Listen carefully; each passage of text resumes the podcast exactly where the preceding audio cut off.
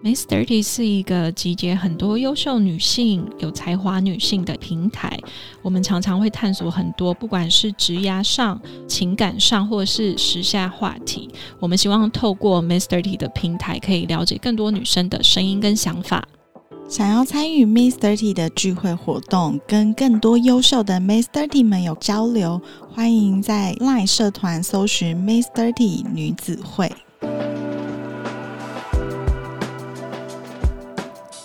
Hello，大家好，我是 May Thirty 的 Grace。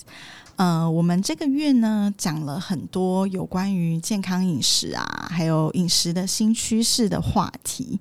那其实我今天邀请到这位来宾，也是我们大概在一两年前就有访问过他。可是那个时候呢，他还没有像现在一样有一些新的作品跟品牌，所以刚好我们这个月谈论的话题，其实跟他本身在从事的就是事业非常有关。所以我今天就邀请他来跟我们聊一聊。我们欢。欢迎 Michelle，Hi，Hello，Hello，Grace，Hello，各位 Miss Thirty 的听众朋友，大家好，我是 Michelle。Hi，Michelle，其实我们 Miss Thirty 在一两年前吧，我记得我们就好像有访问过你，然后当时聊的主题其实是跟运动比较相关，对不对？对对对。那因为过了一两年，我觉得你不管是在自己的事业，跟我觉得你自己的人生，我觉得应该有很大的不一样，就是可能有不同的成长，然后也发生了很多事情。而且 Mister T 在这一两年，我觉得也成长蛮多的，所以应该也蛮多新朋友。所以我想请 Michelle 介绍一下你自己，目前呃你在哪里生活，然后你目前担任哪些品牌的主理人？其实我我对于自我介绍我还蛮不会的。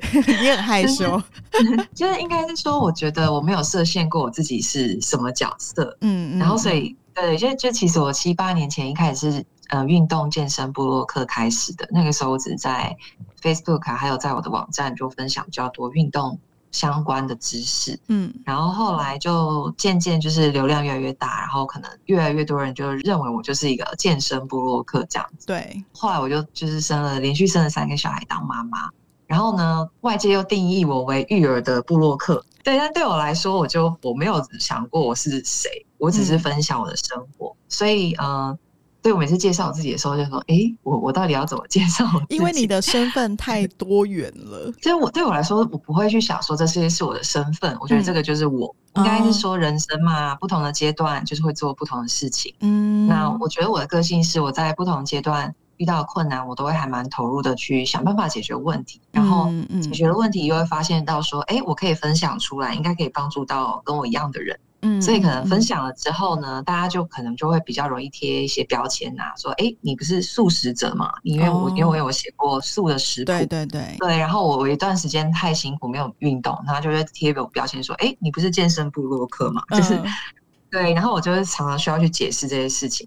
所以我觉得在自我介绍的时候，我会说，嗯，我就是一个普通人，你就是 Michelle。对对对，我觉得以你刚刚说的，就是其实你也没有刻意想要做什么，你不是刻意想要运动当健身教练，或是呃，你不是刻意的想要去做一个 vegan 的呃这个素食者，其实你就是顺应着当时你可能你的生活，你做了这件事情，然后 share 给大家。那在目前，你可以稍微跟大家说一下，你现在除了妈妈以外，还有什么其他的角色？好好，嗯，对我现在人住在美国的德州达拉斯，嗯，对，然后我之所以住在这边，是因为我十年前来这边念书，然后毕业之后就直接工作，然后就认识我老公，然后我们就组成家庭这样，然后在呃这个过程之中，就是我就生了小孩嘛，所以我就离职在家带小孩，然后开始我接下来的。就是变成 KOL 的人生。现在的我呢，就是我还是一样是以素食为主的饮食，但我不会定义自己是 vegan 或者素食者，因为要成为一个 vegan，其实会给自己还蛮大的压力的。嗯嗯，尤其是小孩、老公他们也不爱吃素，所以我还是要煮他们爱吃的，然后我自己又要配合我的生活的作息去准备这些素食。所以我之前有一段时间很严格的想要当一个 vegan。对对，那一个一方面是我的理念，也一方面是我给我自己的框架。嗯，对，那大概是三两三年前的事情。嗯，然后呃，因为德州，你知道大德州最爱吃就是肉，对，就是 barbecue 啊、汉堡、牛排啊什么的。对，所以所以其实如果我真的想要当一个素食者的话，我会非常的困难。我有一段时间我真的没有时间做东西给自己吃的时候，我就没有东西吃。天哪！然后就对啊，就觉得自己也没有很很健康的营养。然后为了要顾到自己营养，我就会花更多的时间去准备。所以我后来就觉得说，哇，这个已经就违背了我当初的初衷了。我当初的初衷是是说，一方面觉得对我身体还不错，但是是在没有压力的状况下。嗯，对，当这个饮食已经变一个压力的时候，我觉得就已经基本上就已经偏离健康。嗯，对。然后我现在主要还是以舒适为主，是因为我认知到。舒适的饮食是呃一个非常有效率的行呃环保行动，嗯，对，所以所以我觉得这个是我最主想要从事舒适饮食的最大的原因，嗯，对对对，然后呃我现在就是三个小孩的妈妈嘛，一个是七岁，一个五岁，一个两岁，我觉得你真的超强的，就是年纪又没有很大，然后又不是很能听听得懂人话，有就是两个大的已经可以了，但是小的就是 对，所以就变蛮忙碌的。你是不是蛮早生的？啊算是蛮早结婚，然后蛮早生小孩的。对我三十岁怀第一胎，应该算二十九岁吧。然后三十岁出生，对。然后但是那个时候其实完全是计划外的。哦。其实我那时候我才刚出社会一两年而已。对对对。所以其实我对，所以我其实帮自己做了非常多的 plan，就是说哦，我我接下来要在这个公司我要待多久啊？然后我想要就是怎么样怎么样？然后结果哎，突然就怀孕了这样。然后呃，第一个小孩出生，他还不到一岁，我又又是意外怀第二个，对，所以就是前面那几年就是一直处在一个混乱生小孩带小孩的这个巡回对，嗯，就是说我我离职之后在家，我就开始有就是写写文章啊，然后就是有些厂商合作邀约就陆陆续续有，所以我也算是。从那个时候开始转变，转变为现在目前这样的生活形态。但是其实真的是很想要投入在家庭中，却发现哇，这个家庭给我的压力、困难、挫折真的是非常多。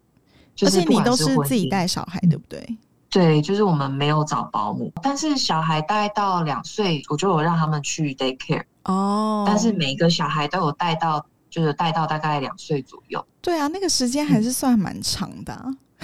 对啊，然后就等于是在家要工作，然后又要带小孩，所以我觉得确实是蛮蛮挑战的。但我觉得这个挑战蛮好，就是也是因为，因为我我其实还是很爱运动、爱健身，但是我觉得在产后的时候发现，哇，我没有时间健身呢，然后我没有时间照顾我自己，嗯，所以我一段时间蛮低落的。然后后来。我就开始去寻找这个解方，所以我后来还创了一个品牌，叫做 Stay Fit with Me，嗯就是这个是跟我一 Me 是 Me，就是 Michelle 的 Me，对，就是跟着我一起 Stay Fit 这样子。嗯嗯。然后我那个品牌卖的东西主要都是居家运动的东西，嗯，主要是因为我自己当了妈妈以后就只能在家带小孩，对，然后我就去思考我要怎么样在家我也可以练出我想要的身材，我可以维持健康，我而且我可以找回我自己。所以我是带着这样的想法跟理念来推出产品啊，还有推出一些运动的课表。因为我有健身教练执照，所以我就在这里面不断的呃钻研，然后还有去思考解方，然后分享这样子。然后你最近有一个新的品牌 Unlimited Studio，它到底是一个什么样的品牌？Unlimited Studio 呢，最初一开始是我在美国这边，我开了一个。运动教室，嗯，就这边有些粉丝说想要上我的课，嗯，然后我就帮他们安排一些课表啊，然后嗯，就是运动啊，因为我发现还蛮多人就像我一样是这种差不多年纪，然后小孩还小，然后想要把运动当做一个没有压力、放松的一个 me time 的一个方式，嗯，对，然后所以我在这边创了一个 studio 教室之后，然后就收到非常多台湾粉丝说，哎，他们很想要上我的课，希望我可以上线上课程，嗯，就想说，哎，好啊，那我不如就把 The Unlimited Studio 变成除了是我们的现场的实体课程之外，然后我们也做了一个线上课程的一个平台。但是我们跟其他的呃线上运动平台比较不一样的是，因为我们是真的有一间教室，嗯，然后我们是透过呃我们现场的录制，而且我们是国外的老师，然后也有国内的老师，嗯，我我帮你把它变成一个线上运动教室的概念。每天你都会有一堂课，而且是每个月的新课表，然后周周都不会重复。嗯，然后这个课表的安排是经过我自己的，因为我我在美国有一段时间非常夸张的是，我还去找那种超模维密的教练去去了解他们，真的假的？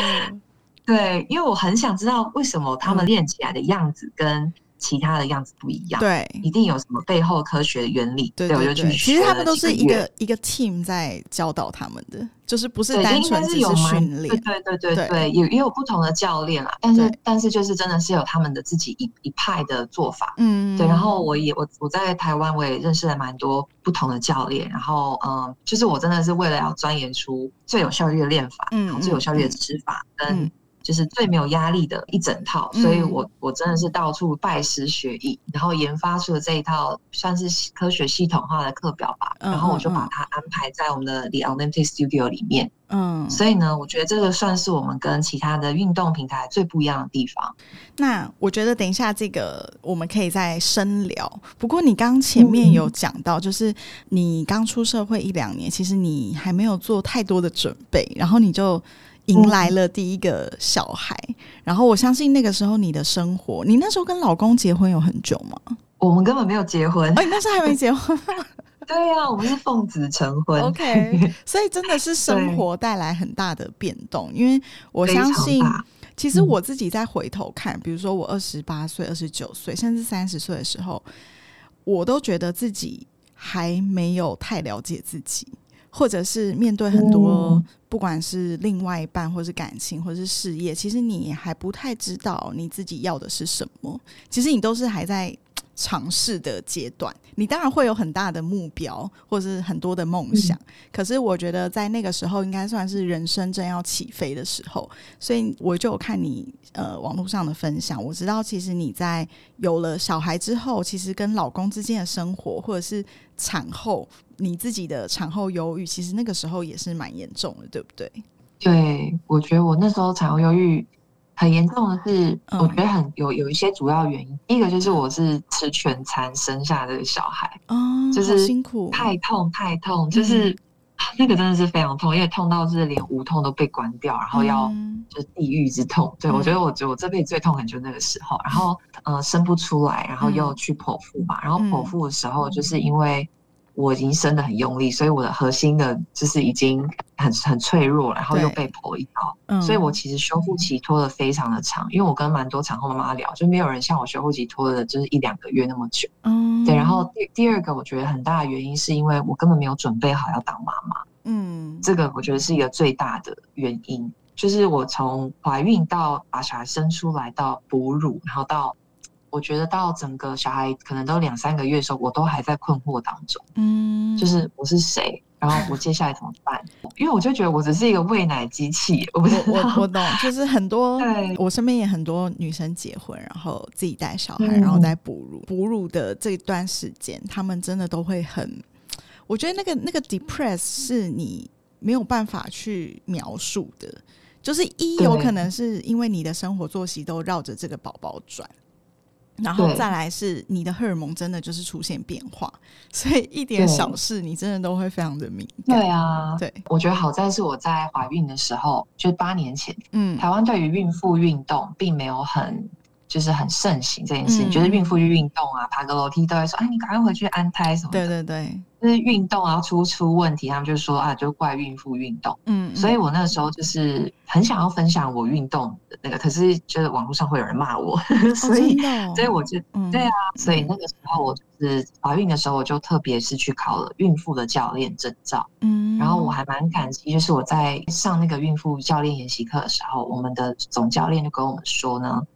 嗯，就是请不要忽视产后忧郁这件事情，嗯，因为他说他真的有学生就是产后过不了这一关就就走了。我觉得我那时候其实怀孕时候其实还蛮幸福的，就是我觉得怀孕让我有很有幸福感，我还蛮享受宝宝在我肚子里，所以我那时候一直觉得，嗯，我不我不太可能会产后忧郁吧，就是有什么好忧郁的，对。但是就真的是产后的时候，那个荷尔蒙的影响真的是自己是克服不了的，无论你再怎么。乐观再怎么正向，嗯，就是那个低潮，就是真是没有办法跳脱的，嗯嗯。然后我觉得我好在是，就是想起了那个教练跟我说的，就是说这一切都会过去。你给自己两周的时间，嗯，告诉自己这是正常的，嗯，我觉得这个对我有蛮大的帮助。所以我后来就是也常常会写文章说，告诉大家，就是你再怎么样，就是你就相信会过去，你就是等待，嗯，然后在等待这段期间呢，让自己去。做舒服的事情，对我，我觉得面对忧郁这件事，因为我前两年其实也有经历过一段蛮忧郁的日子，然后在那个时候，我觉得人的本能好像就是你可能知道你自己在这个状态，然后你就越想要去抵抗。但是对，但是我后来就是呃，我也有去做过一些心理咨商，然后我就那个咨商师就告诉我，就是 OK，当你今天有很不开心，或是你真的很低潮的时候，其实你就是接受它，就是当你真的完全接受了你自己有这一面，或是你的情绪呃有有这个低潮的时候。我觉得反而这个过程不会那么痛苦。对我现在其实处理情绪也是用这种方式。嗯嗯，就是首先对对，首先一定要先接受。嗯，无论是怎么，就先接受。嗯，对。然后不要去想着我要怎么去抵抗它，就是你告诉自己，每个人其实都有这一面，然后我们就是接受它，然后它一定会过的。应该是说明天你就有新的一天，就不会再是轮回这样子的情绪。那那个时候，老公在你身边扮演的角色是什么？因为我知道那个时候，其实你们可能也有一些碰撞之类的。其实我老公哦，嗯，应该我觉得，我觉得我们两人都有各自的课题要面对。嗯，就是说呢，其实我觉得两个人会被安排在一起，走在一起，其实都是我自己觉得是注定的。为什么？因为我觉得当我状态好的时候呢，他状态也会很好。就是我们可以可以呈现一个互相协助、互相帮助跟互相支持的一个循环。嗯嗯。可是当一个人状态不好的时候，另外一个人如果没有接住的话，嗯，然后一起往下掉的时候，那个时候就彼此越离越远。即使我们心中知道我们彼此是爱彼此的，嗯嗯，可是就会就是放大很多对方的缺点。嗯，对，所以我觉得我还蛮感谢我老公的是。就是当我很低潮的时候，他都会先很努力的来接住我。然后真的是他自己有状况的时候，嗯，他也接不住我的时候，我们开始爆炸。我们两个都也是会爆。其实上周我们才爆过一次，就我不行了，然后他也不行。对对对。但我们就是前两天吧，嗯，我们就好好的重新的沟通。对，我觉得这个沟通真的蛮重要，而且我觉得这个沟通不能是抱着当下要沟通，你因为你太不舒服了，你一定会去想要责怪对方。对，责怪对方，只要对方承认自己有错的时候，你可能就觉得好一点。可是那都不是真，嗯嗯，对，就是解决不了真正的问题。对对对，那那个一定过几天还会再重新再出现的，因为那不是真正解决。所以我我的方式是，嗯，我们彼此沉淀，然后呢，去想跟自己有关的。就是说，我们事情会走到这个地步，跟你自己的有有关的是什么？是不是你有什么自己有什么信念，或自己原生家庭，或者自己的个性，或自己的习惯，然后导致这样子？就我们两个人各自给自己一些时间去思考这些，然后我们互相道歉，然后一起想。解决办法，那我怎么样回到一个互相扶持的正向循环？嗯嗯，因为现在听起来感觉好像没有到很严重，但其实我蛮想知道，就是有没有发生过最严重的一次？你觉得说你们两个可能可能真的走不下去了？我觉得一直都是超严重，真的吗？没有介入家境吗？没有哎，因为我我自己觉得是每一次都是不一样。因为我跟我老公在一起已经十年了吧，他二十一岁认识我的，就二十一岁都还是一个小孩，对不对？我自己那时候也才二十六岁，嗯嗯，他小五岁，所以就是我们俩都是小孩。可是我年纪又比他大，对我就会承担的是带领他的压力，嗯，但他的压力是追不上我的压力，嗯。可是我自己是觉得这个就是被安排好的，因为。我们是相爱的，嗯，只是他要追上我，然后我要带领他。那我觉得这个背后，比如说，为什么我不能用更有爱的方式去带领他呢？我的心中有什么样的框架？嗯，有什么是跟我原生家庭有关的？是不是我我的爸爸给了我一个男主外女主内，男生就是要强，女生就是要弱的？框架呢？嗯嗯，这个是我觉得是一直存在的，是我与我自己的课题。嗯，然后我觉得对我老公来说，他自己原生家庭也有非常多给他的课题。嗯，比如说他的母亲可能从从小到大没有给过他任何的信心啊、自信啊、肯定，所以导致他不知道他该怎么办。嗯，那遇到了我之后呢，又很害怕我用他妈妈的眼神看着他之类的，你知道，就是我知道这些事情非常的复杂，然后我们两个被配在一起，所以产生了课题。你们两个中间有就是比如说一起去咨商过吗？其实这个问题是算是我自己发现的哦，真的哦，嗯，对。然后我我们有去咨商，但是咨商的人是我老公。因为我跟他妈妈关系也不好嘛，所以我就觉得，如果我跟你妈妈关系不好哈，我没有办法去协助你。疗愈你原生家庭相关的创伤，嗯，所以这个必须要靠专业来协助，嗯嗯嗯，对，因为我自己还蛮喜欢看心理学的书啊，或者一些灵性方面、自我成长的书，那其实我都会给他看。可是有时候你知道，就是老婆讲他听不进去，对，最 亲密的人讲的都听不进去，对啊，所以就是这样的情况，我有去自杀，就请就是让他去自杀，嗯，对对对。对，然后我不止直销，我们还有做什么西塔疗愈啊、催眠啊什么的，嗯，什么疗愈内在小孩啊，各种我们都有做过。嗯，一路走到现在，我自己觉得，嗯，也许很多问题看到的是表象。嗯，但其实这些背后其实都是一个对爱的需要啊，就是无论你是害怕自己没有自信，怕没有被肯定，嗯，或是害怕对方要离开你的，或是或是任何的，我觉得都是爱的。嗯，其实很多人就说为什么要去咨商？我觉得不是因为你今天真的是有什么忧郁症啊，或是你今天真的是发生的非常非常。大的问题，你才需要去咨商。我觉得咨商有的时候其实就是帮你找出原因是什么。我自己觉得是认识自己吧。那我觉得咨商就是一个还蛮有帮助的一个资源。嗯，但我觉得说到底还是要有一个。愿意去认识自己的这颗心吧。没错，真的。嗯，那因为 Michelle，你一直在社群上面分享你的生活，不管是呃漂亮的照片啊，或是运动的照片等等。但其实我知道你好像其实也有一段时间是有一点容貌焦虑困扰，对不对？其实我觉得我的容貌焦虑不是来自于社群，对我探索到最后，我我觉得我容貌焦虑是来自于我学生时期。在国中的时候吧，被朋友笑说我长得很丑。然后呢，到了对，然后到了高中的时候呢，嗯，就是又有可能女大十八变来讲，就我可能突然就是长更高，然后就是整个婴儿肥变 瘦下来什么的。嗯，但是我其实我一直认定自己是一个丑的人。嗯嗯。然后到了高中的时期，就突然很多人就说什么我是什么班花，我是校花，然后别系的人都来看我。嗯，我就觉得很傻眼，就是那个落差大到我就觉得。就是有点不敢相信，就是我觉得不要来看我，因为我觉得我是很没有自信的人。然后为什么大家都还要 spotlight 打在我身上那一种，让我很害怕。嗯，对，我觉得容貌焦虑其实就是一个很简单，就是在乎别人看法。没错，就是所以我觉得其实从小到大我都很在乎别人看法。嗯，这个真的是我觉得宇宙安排很神奇，就是为什么我这么在乎别人看法，我却变成了一个布洛克呢？然后一直到现在，嗯，然后要。因为分享我自己，然后会有每次分享就上万个人看到我的照片，上万个人看到我的文字，嗯，那就当然不免就来招来很多有些有的没的留言啊、酸民啊。对，那对于一个很在乎自己看法的人，我真的就是这八年来吧，就是当做一个修炼场。对啊，我觉得应该压力很大吧。但是我觉得现在对我来说，这个压力都是一面给我自己的镜子。嗯，就是说我我自己知道说好，我发这篇文，我会担心谁怎么看我，嗯，然后或是说我会因为某个酸民写了哪句话，我受到影响，嗯，那我就会去面对我的情绪，嗯，就是哎，我为什么有这个情绪？是为什么呢？因为我觉得同样这句话。A 看到他可能没感觉，B 看到可能有感觉，C 看到可能觉得哦有点不爽，但是就算了。嗯，就是跟每个人的对同一个事件的反应都是不一样。对，那为什么我的反应是这样？嗯，所以我会变成是把这些都当做一面镜子，然后持续的跟自己对话，去找到那个源头，然后去把它解决。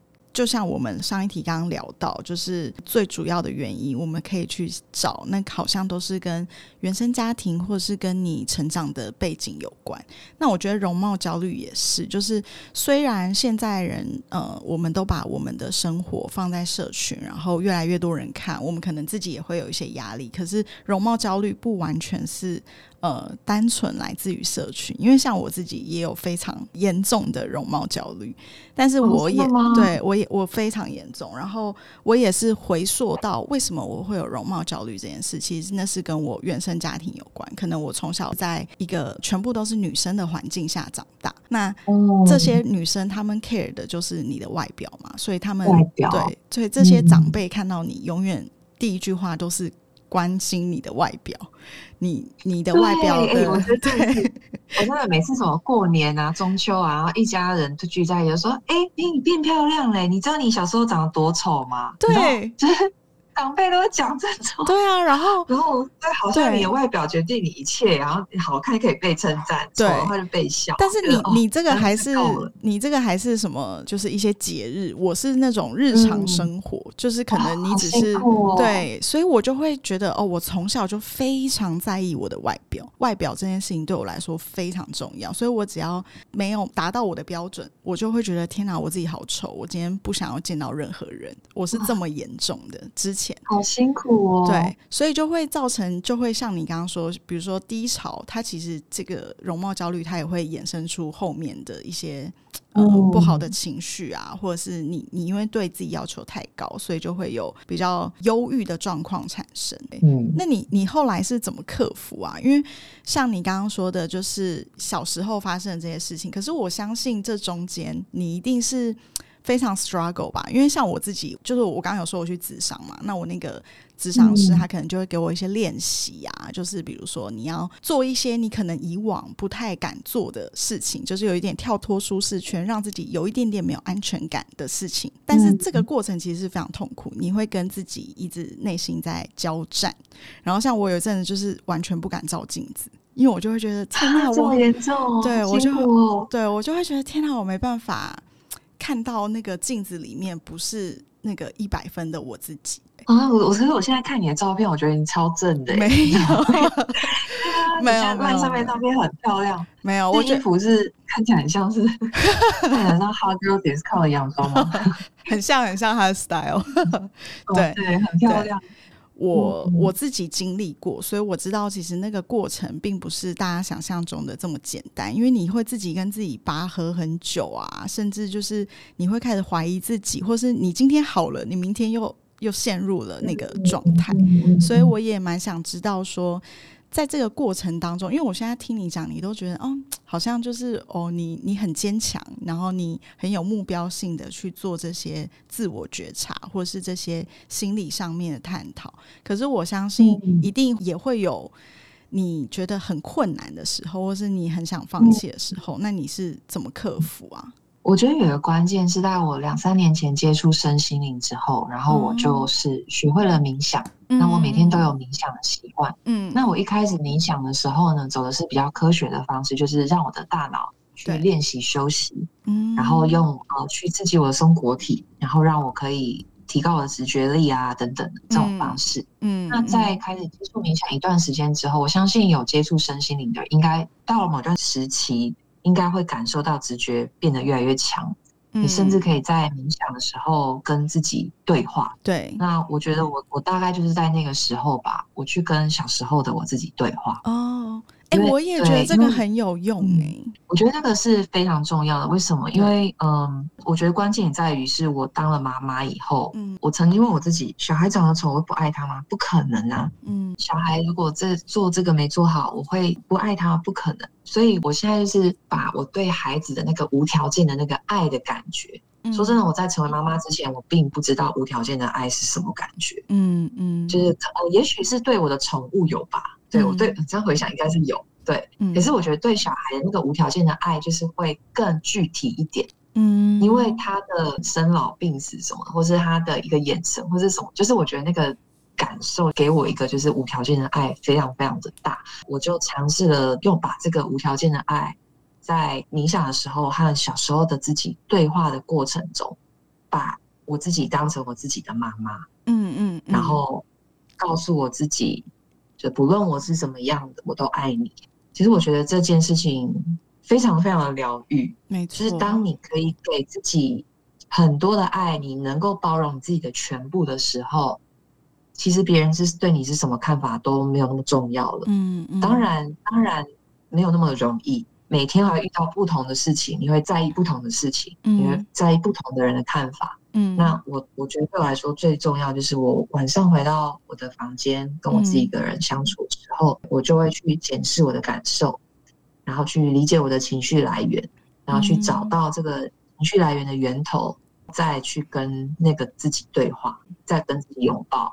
我觉得这是我自己的方式，我觉得还蛮有用的。对我这边也可以分享一下，就是我刚刚不是说我之前有去做过咨商嘛？那那个咨商师其实就是带你去回溯你的呃原生家庭跟你的从小生长的一些过程。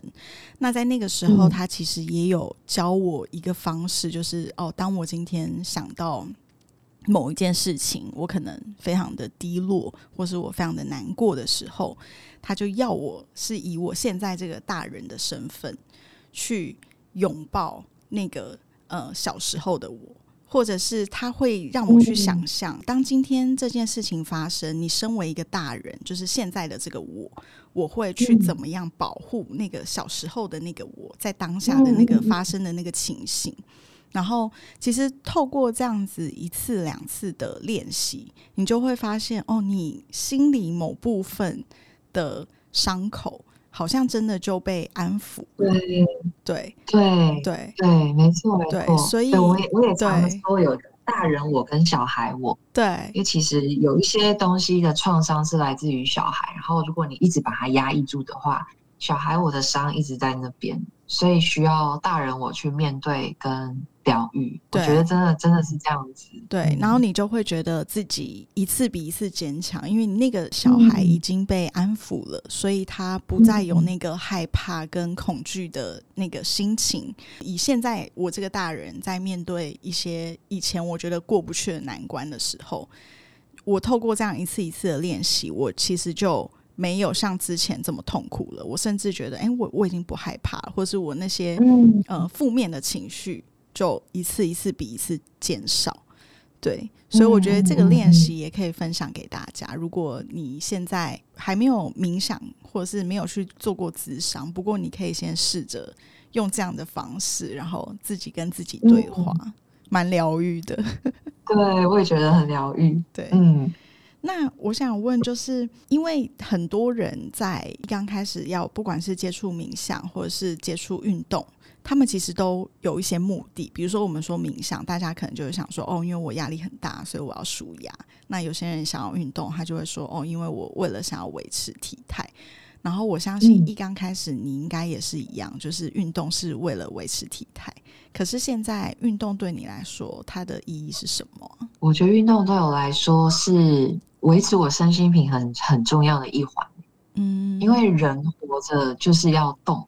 因为我们是动物的一种嘛，嗯嗯，那其实其实有非常多科学研究显示说，哎，身为人类，你一天要多少的活动量或运动量，你才可以维持身心的健康？我觉得这是非常非常的，呃，很重要的一件事情。嗯，就有的时候你很久很久没有动的时候，嗯，这个身体的荷尔蒙会影响到你的大脑，嗯，然后你的大脑。自觉会变得比较负面，然后比较悲观。其实这个身体跟心灵呢，它是有一个平衡在那里的。嗯嗯，不是说当你动的太过度了，对，就是也许你生活太忙碌了，或是或是你的头脑用太多的时候，失衡的时候，你就会不健康。这个不健康，不论是心理的不健康或身体的不健康，其实这两个不健康是一起的。对一个生病的人，他生病久了，他一定不快乐。嗯，一个不快乐的人，他不快乐久了，他身体一定出问题。嗯嗯嗯。所以运动对我来说就是一个维持我身心平衡，然后这是一一方面，然后另外一方面是一个属于我自己给自己爱自己的一个时间吧。嗯嗯，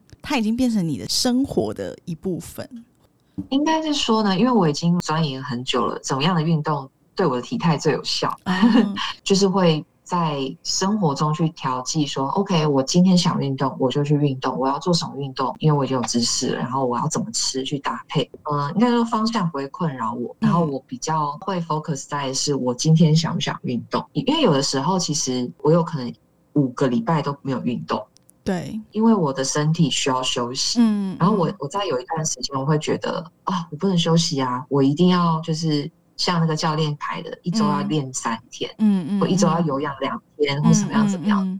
但我觉得走到现在，我发现任何有压力的框架，我都不愿意再给我自己了。像我前面有说，吃素的压力我也不想要给我自己，嗯嗯，运动的压力我也不想要给我自己。对，我现在就是会去抓我自己的身心平衡的那个点，聆听自己内心的声音，对不对？对，对，对，对，没错，没错。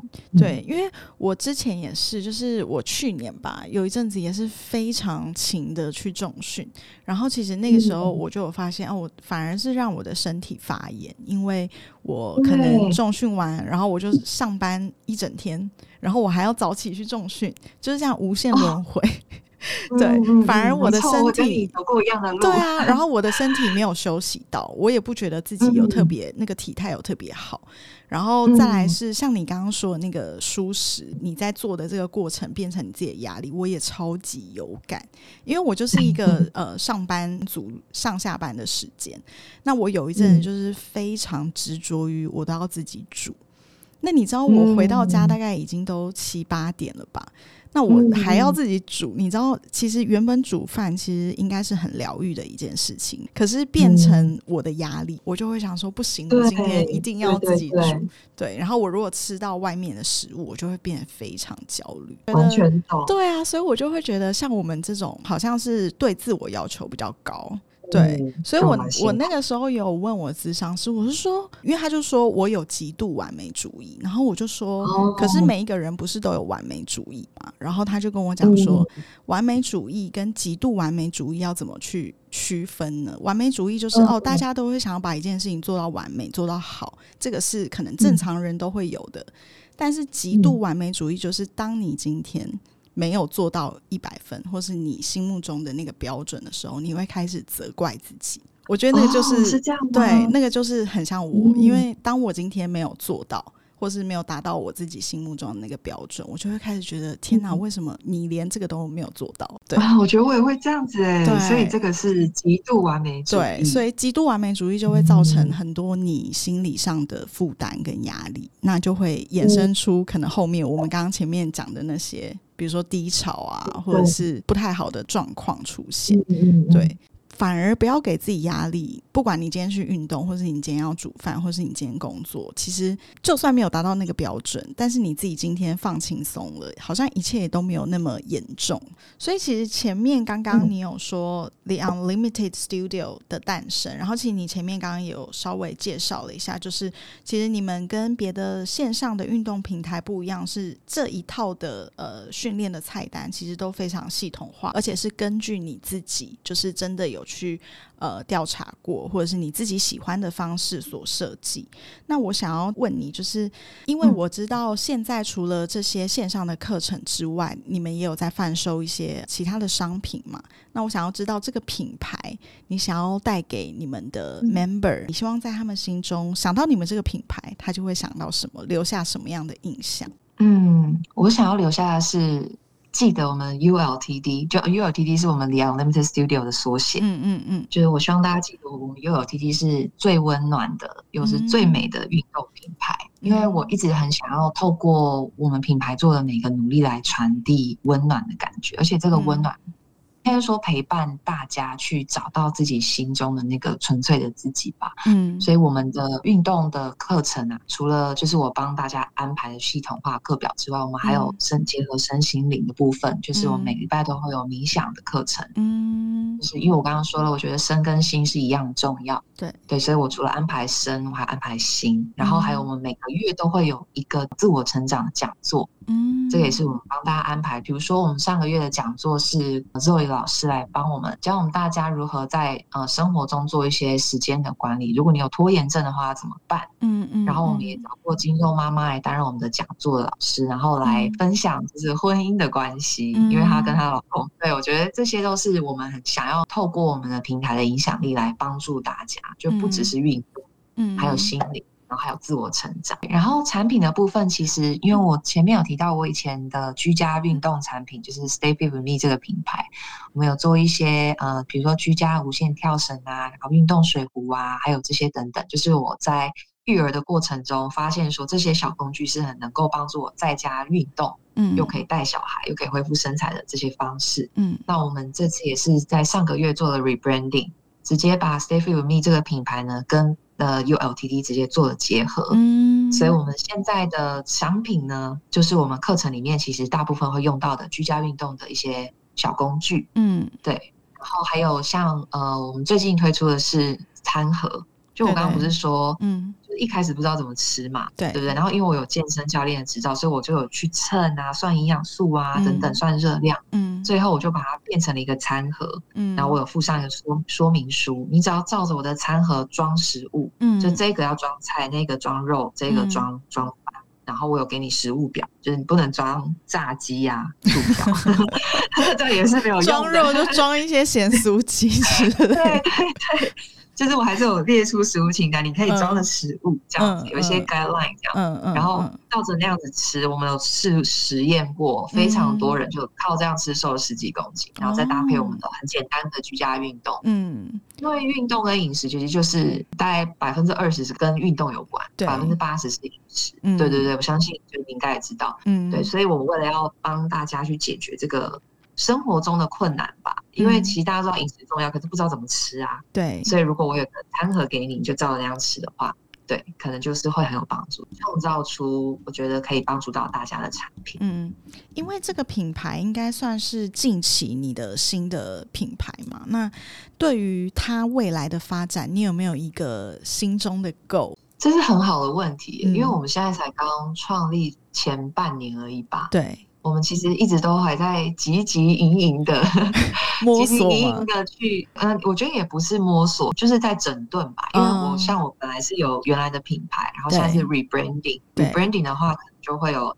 呃，原来的 VIP 啊，还要去整合，所以其实真的是都一直非常忙的在处理这些事情。嗯哼。但因为你问了我这个问题，我觉得三年内我还蛮希望，就是这个品牌是真的是可以发挥出它的影响力。说真的，我当初创 Stay With Me 这个品牌的时候，我想的是呃帮助大家，然后我也想要赚取一些生活费啊，然后。要要付钱啊，这样，嗯嗯，但是我觉得又有 T T 对我来说是不完全不一样的层级，嗯，就是我真的是希望确实的去帮助到大家，不然我觉得我不会去做什么自我成长的讲座，嗯，我可以只卖产品就好了，我也可以就是甚至线上课程，我也可以让大家无限回放，嗯，然后就。拍个十支、二十支，然后说这个是维密教练的影片，你就照着做就好。嗯，可是我没有做这件事情，我做的是最难的事情。我每天都给你新影片，我们每个月都花非常多的资源再重新拍影片、重新找老师，然后再跟老师洽谈，再设计新课程。嗯，其实你们这样产量蛮大的，非常大。对啊，我们真的是 非常的大，所以我们才觉得是。很希望可以把这个这么好的东西传递出去，嗯，就是很想要让大家感受到我们真心想要陪伴给大家的那份心意，嗯，因为它现在是一个线上的平台嘛，所以你应该不会只局限，比如说在美国或者在台湾，它其实应该是一个全世界的影响，是没错。你们的 member 应该也没有局限男生或女生，对吧？没有哎，完全没有，嗯。也欢迎跟我们 Mister TK 有一些合作，很期待。没问题，很期待。对，好好好。在我身边很多女生，她们其实对自己也是都还是蛮没有自信的，然后以及有容貌焦虑，或者是她们想要跨出舒适圈，可是一直都呃没有办法。跨出那一步，就是会有很多疑虑啦，跟太多的纠结跟犹豫，所以我想要请米秀，因为我觉得你现在感觉已经走过了那一段时期，你现在放的非常松，这是我一直追求的状态，你知道？因为我就觉得，啊，真的吗？对，因为我觉得我前两天还跟老公大吵架，我觉得天哪！但是因为我觉得你刚刚讲的嘛，因为你有透过自我觉察，或者是一些比较身心灵上面的了解自己，因为我觉得不可能做完这些事情，你的人生就。你知道完全顺遂，对，因为你还是会遇到不顺利的事情，非常多的问题跟课题会冒出来。但是重点都是你因为前面做了这些，所以你知道你要怎么去接受它。我觉得这个才是你前面去做那些冥想、那些智商带来的收获跟结果。所以我想要请你，就是以你现在的这个状态，然后给呃没有自信或是有容貌焦虑的这些 Miss Thirty 们的一个建议。我觉得持续的认识自己，然后相信自己。我觉得只要当你越靠近心中那个最纯粹的自己的时候呢，你就会散发出属于自己独一无二的闪耀的光芒。我觉得这就是身为人类来到地球的唯一的任务。嗯，这句话好感人哦。这我自己的体悟啦，因为我觉得外在不论发生再多的事情，最终还是跟你自己有关啊。嗯，对啊，嗯嗯嗯，好。那今天很谢谢米秀来陪我们度过这个开心的礼拜一的时光。那希望我们之后有可以更多的合作跟 Unlimited Studio。然后呃，如果有更多想要听的呃有关于 May Thirty Podcast 的主题，也欢迎留言给我们。对于听完这一集跟米秀的这一集访问的内容有什么心得的话，也可以在下面留言给我们。那我们今天节目就到这里喽，谢谢大家。拜拜，谢谢，拜拜，谢谢，拜拜。